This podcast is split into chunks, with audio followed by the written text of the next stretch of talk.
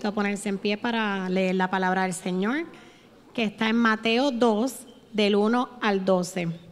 Y así dice la palabra del Señor.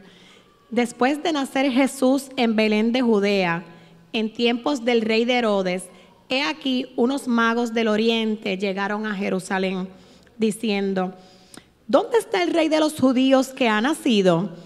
Porque vimos su estrella en el oriente y hemos venido a adorarle. Cuando lo oyó el rey Herodes, se turbó y toda Jerusalén con él. Entonces, reuniendo a todos los principales sacerdotes y escribas del pueblo, indagó de ellos dónde había de nacer el Cristo. Y ellos le dijeron, en Belén de Judea, porque así está escrito por el profeta. Y tú, Belén, tierra de Judá, de ningún modo eres la más pequeña entre los príncipes de Judá porque de ti saldrá un gobernante que pastoreará a mi pueblo Israel. Entonces Herodes llamó a los magos en secreto y se cercioró con ellos del tiempo en que había aparecido la estrella. Y enviándolos a Belén, dijo, id y buscad con diligencia al niño, y cuando le encontréis, avisadme para que yo también vaya y le adore. Y habiendo oído al rey, se fueron y he aquí la estrella que habían visto en el oriente iba delante de ellos, hasta que llegó y se detuvo sobre el lugar donde estaba el niño. Cuando vieron la estrella, se regocijaron sobremanera con gran alegría. Y entrando en la casa, vieron al niño con su madre María, y postrándose, le adoraron. Y abriendo sus tesoros, le presentaron obsequios de oro, incienso y mirra. Y habiendo sido advertidos por Dios en sueños que no volvieran Herodes, partieron para su tierra por otro camino. Esta es la palabra del Señor. Iglesia, buenos días. Dios me, lo, me los bendiga. Mi nombre es Wilfredo Muriel, para los que no me conocen. Soy parte del cuerpo pastoral junto a Gelson y nuestro pastor principal, Yamil. Hoy, hoy celebramos lo que se conoce como epifanía. Y eso no es otra cosa que una manifestación o revelación de algo o alguna persona. Pero cuando hablamos de la tradición de la iglesia, nos referimos a la manifestación del Hijo de Dios a los hombres. Y es precisamente eso lo que tenemos en el pasaje que está frente a nosotros hoy. Y hablando un poco del contexto del libro de Mateo, Mateo en el primer capítulo, él ha sido bien enfático. Mateo comienza con una genealogía. Y él ha sido bien enfático en presentar a Jesús como el hijo, como el descendiente de Abraham y de David. ¿Verdad? Para, para hacer énfasis en, en el linaje real de él. Otra cosa que hace Mateo en el primer capítulo es que le da un énfasis que no le dan los demás evangelistas a, José, pero con el mismo propósito, enfatizar el linaje de David, que es el linaje real de, de Jesús. Ya cuando entramos en el capítulo 2, vemos que lo primero que hace Mateo es responder a la pregunta, ¿dónde está el rey de los judíos? Y es lo primero que comienza Mateo a, elaborar.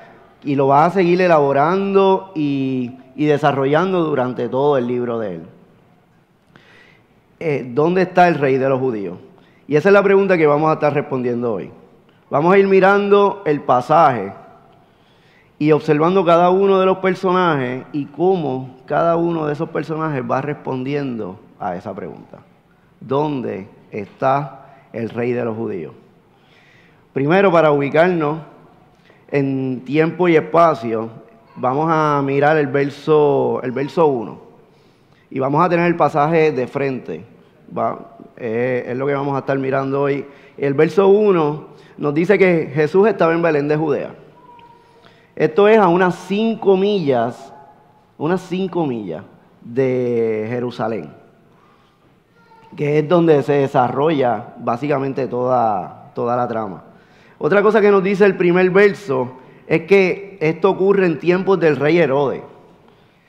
Lo que realmente sabemos es que Herodes muere en el, año número 4 antes de, antes de Cristo. Por lo que se estima que este evento que vamos a estar mirando hoy ocurrió entre el 6 o el 5 antes de Cristo.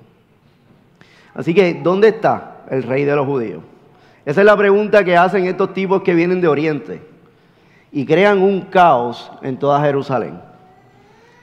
Pero antes de entrar a la respuesta de los diferentes personajes de la historia, vamos a mirar primero la pregunta. ¿Dónde está el rey de los judíos que ha nacido? Cuando hablamos de rey, quizá a nosotros se nos hace complicado comprender cuáles son esas implicaciones o lo que implica tener un rey. Y claro, nosotros no tenemos ninguna conexión con realeza, lo más cercano es un gobernante y aquí culturalmente a los gobernantes no se le tiene ningún tipo de respeto. Proliferan los memes y las burlas acerca de ellos, así que es como complicado poder entender realmente cuál es esa, esa relación con un rey. Pero quizás para que podamos entender, cuando hablamos de un rey hablamos de una persona que es, soberana es todopoderosa sobre una región en particular. Lo que implica que tiene poder y autoridad sobre la vida que vive en esa región. Si hubiera un rey aquí, tiene completa autoridad y poder sobre mi vida y la vida de ustedes. Lo que implica que si le caes mal al rey, tu vida en, en un chasquido te puede mandar a matar a ese nivel es el poder y la autoridad de un rey. Cuando está delante de ti, su vida está en las manos de él. Así que esas son las implicaciones. Pero miremos, miremos en detalle la pregunta. Ellos no preguntan, ¿dónde está el niño que nació que va a ser rey? Ellos no preguntan por alguien que va a ser rey. Ellos preguntan por alguien que ya es rey. Y es por eso que la reacción de Herodes no nos debe, no, nos debe sorprender, ni siquiera la, reacción del pueblo. ¿Cómo? Que, que ya hay un rey.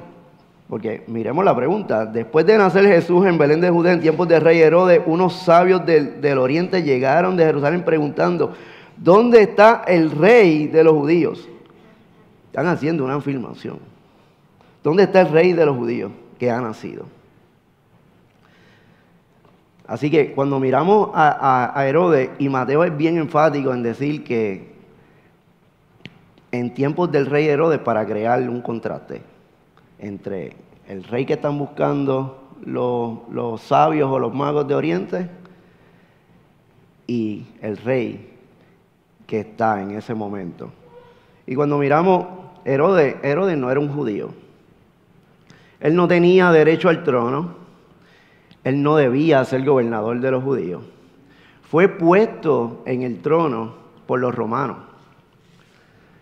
Y, él estaba, él estaba consciente de que no le correspondía el trono. Y es por eso que cualquier amenaza que hubiera a el trono, a su posición, cualquier amenaza, él la iba a acabar. Destruyó a sus hijos y a su esposa.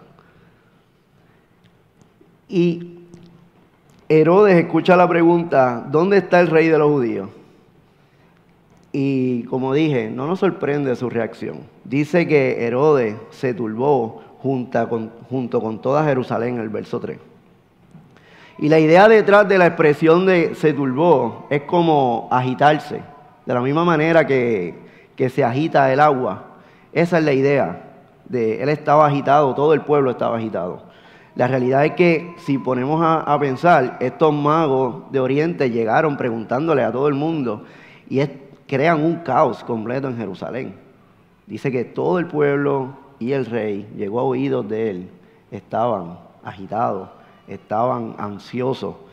¿Qué está pasando? ¿Cómo, que el rey si hay un rey puesto aquí?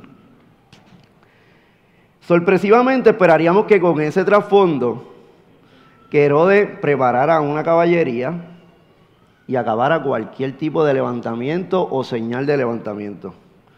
Pero al parecer, Herodes conoce algo que nosotros como lectores no estamos muy al tanto.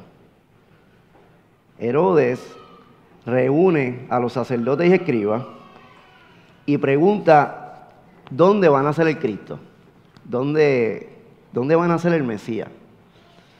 Y eso no nos es curioso eso.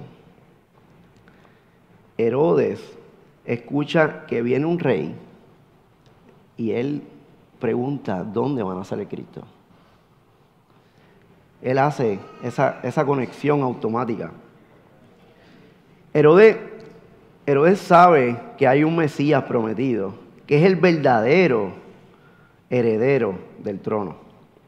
Pero quizás ese rey que están buscando los magos de Oriente, para Herodes, quizás ese rey que están buscando sea el Mesías tan esperado. Vamos, vamos a mirar el verso, el verso 7. Ven conmigo el verso 7.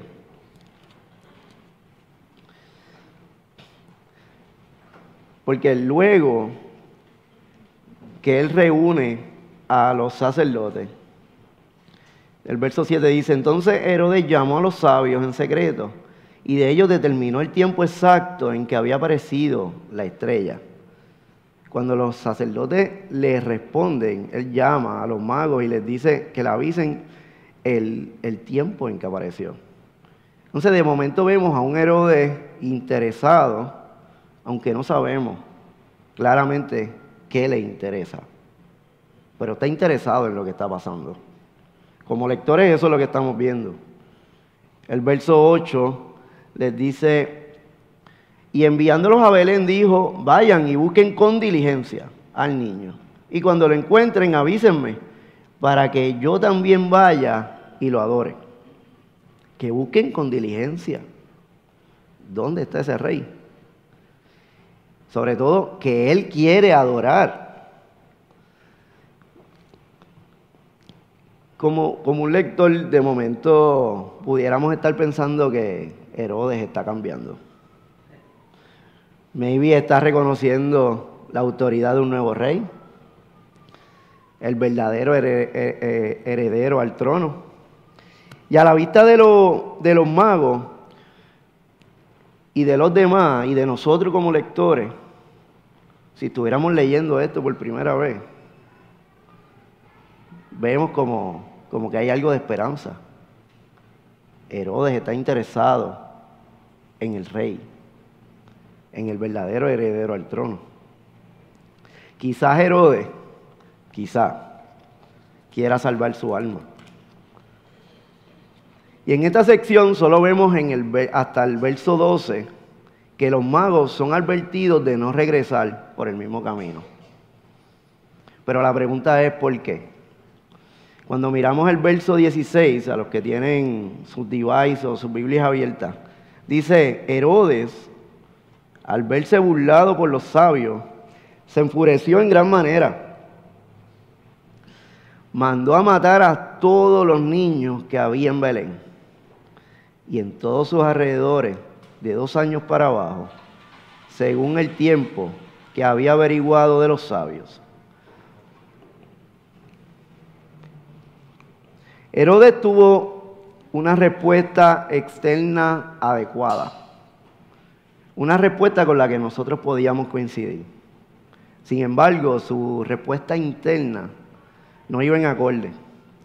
Fue capaz de engañar a los magos de tal forma que si no hubiera sido por una intervención divina, los magos hubieran ido a darle reportes nuevamente. Herodes realmente no estaba interesado en salvar su alma, sino en salvar su trono. Y si somos honestos, muchas veces somos como Herodes. Nos mostramos en nuestro, en nuestro exterior interesados en el rey y en sus asuntos. Sin embargo, no queremos que se afecten nuestros propios reinos. Tengo en cuenta al rey verdadero cuando voy a tomar decisiones. Tengo en cuenta al rey verdadero cuando voy a gastar mi dinero. El rey es rey en todo excepto en la intimidad de mi cuarto. Cuando hablamos de un rey, hablamos de alguien que es soberano. No podemos servir al verdadero rey mientras deseamos seguir siendo reyes de nuestros diminutos reinos.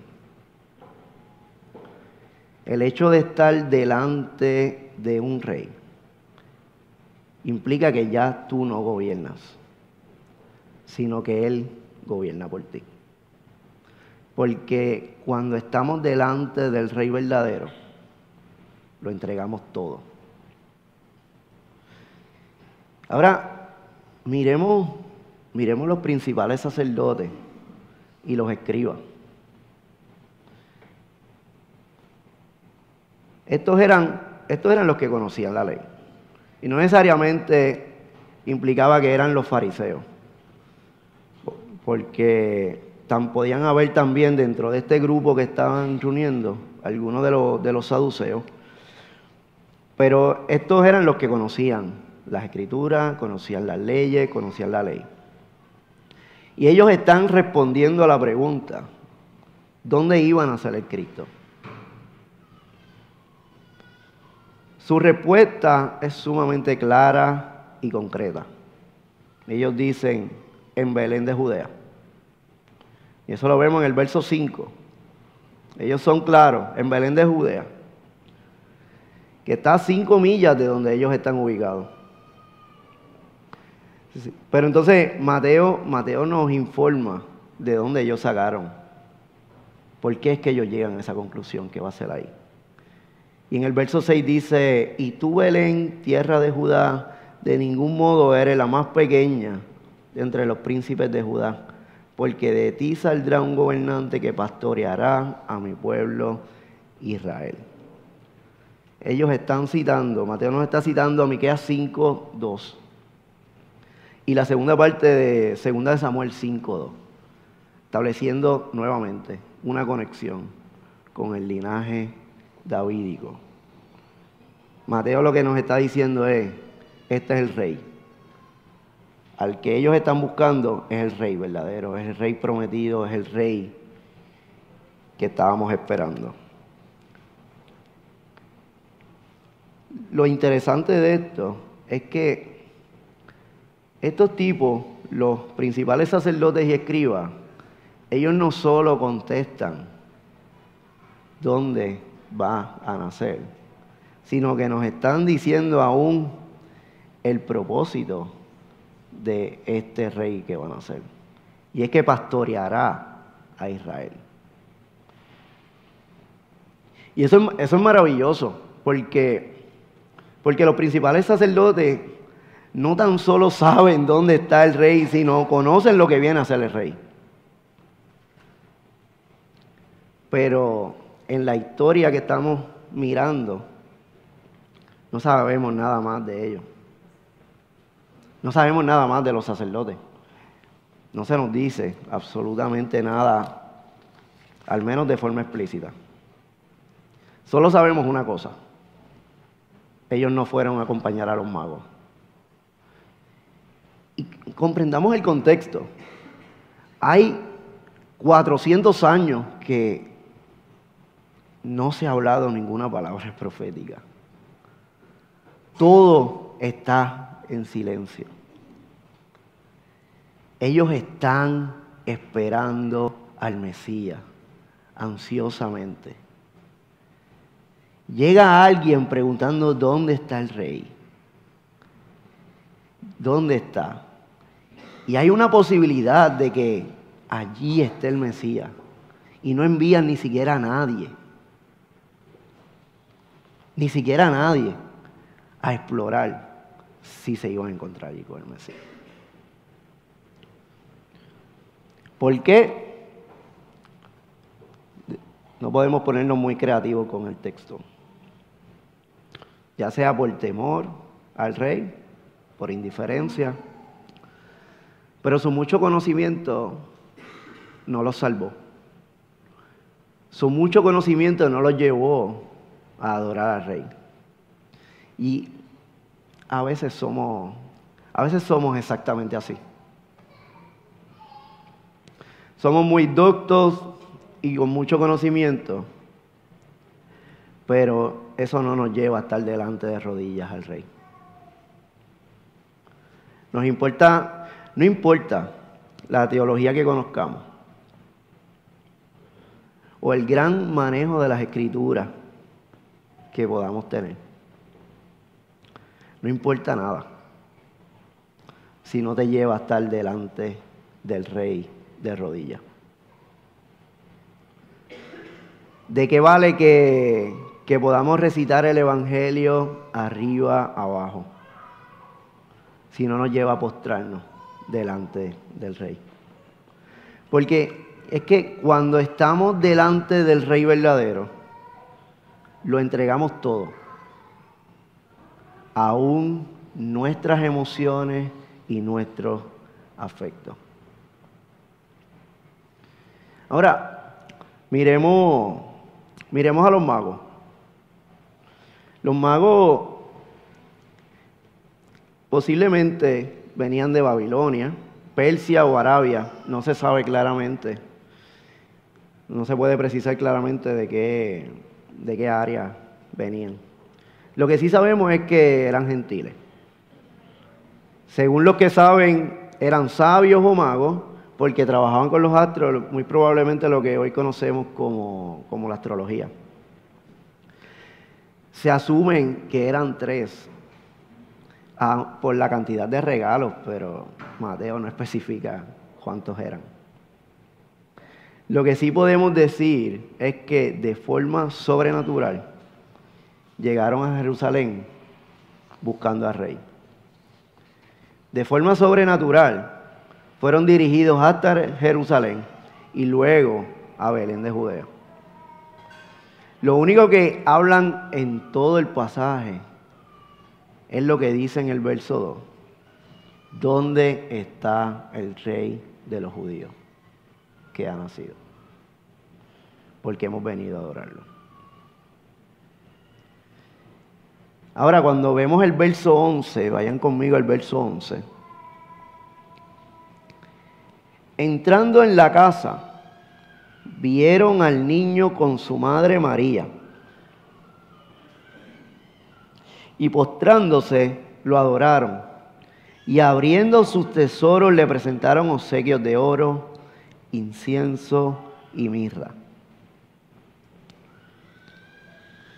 Vemos a unos hombres que ni siquiera, ni siquiera eran judíos, eran gentiles, postrados, adorando al rey y entregando todos sus recursos. Y está brutal, porque esto es de los ejemplos más vivos que podemos tener de lo que dice en Juan 1.11. A los suyos vino y los suyos no les recibieron.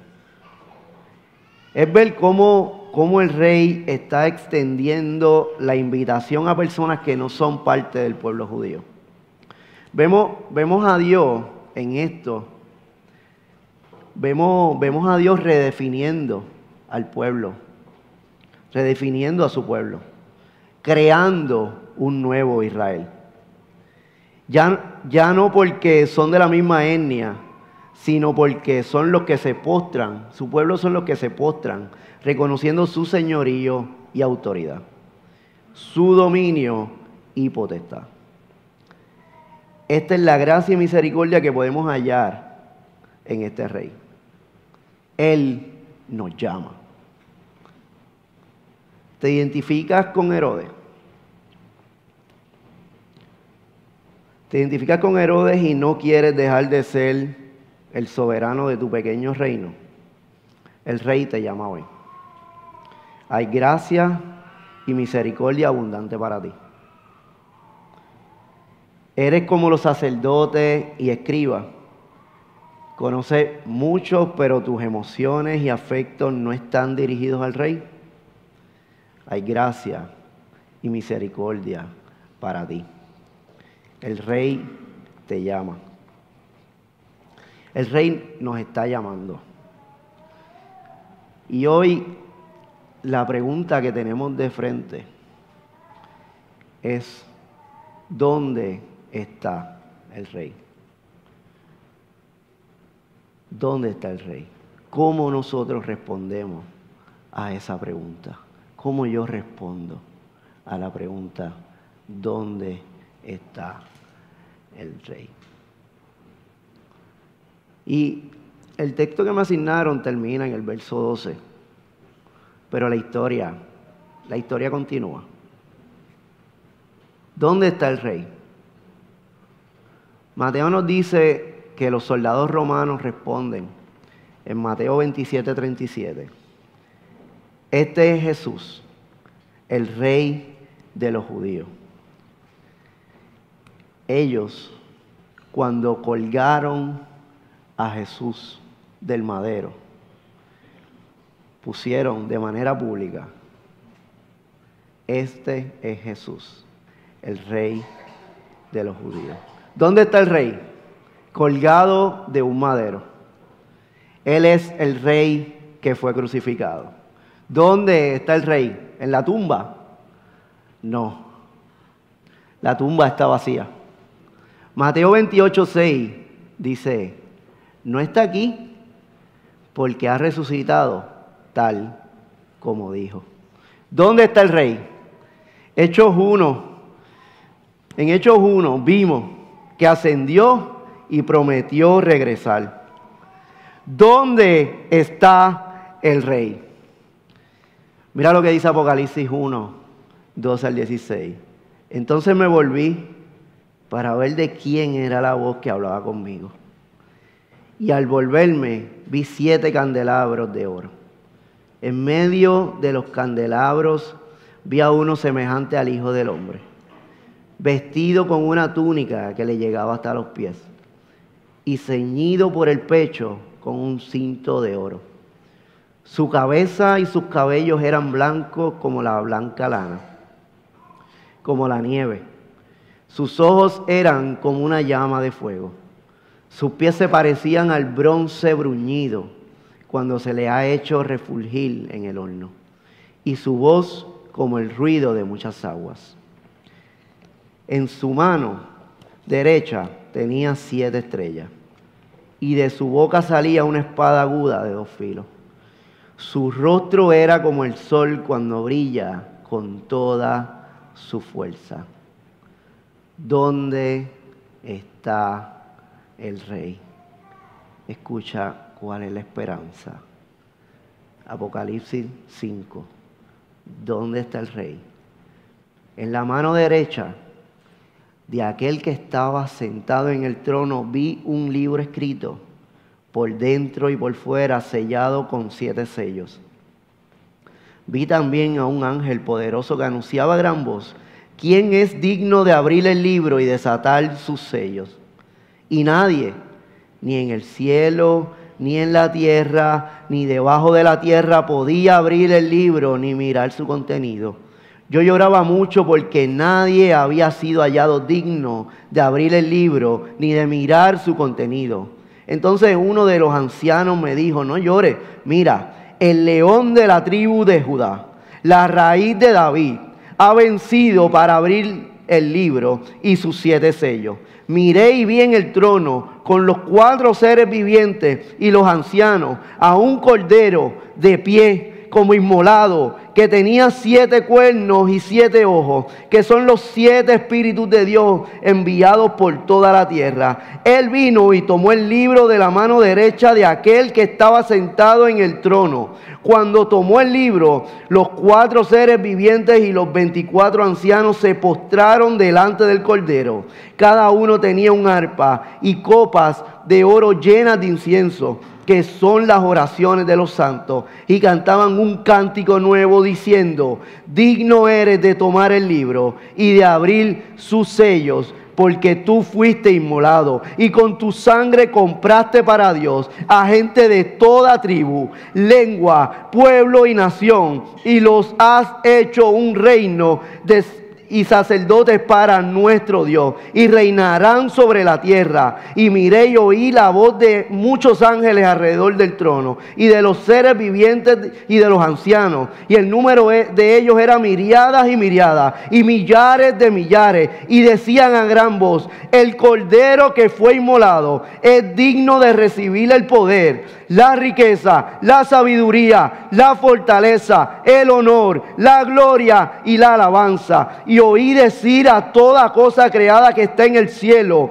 sobre la tierra, debajo de la tierra y en el mar, y a todas las cosas que en ellos hay, al que está sentado en el trono y al cordero, sea la alabanza, la honra, la gloria, el dominio por los siglos de los siglos. Los cuatro seres vivientes decían amén. Los ancianos se postraron y adoraron. ¿Dónde está el rey?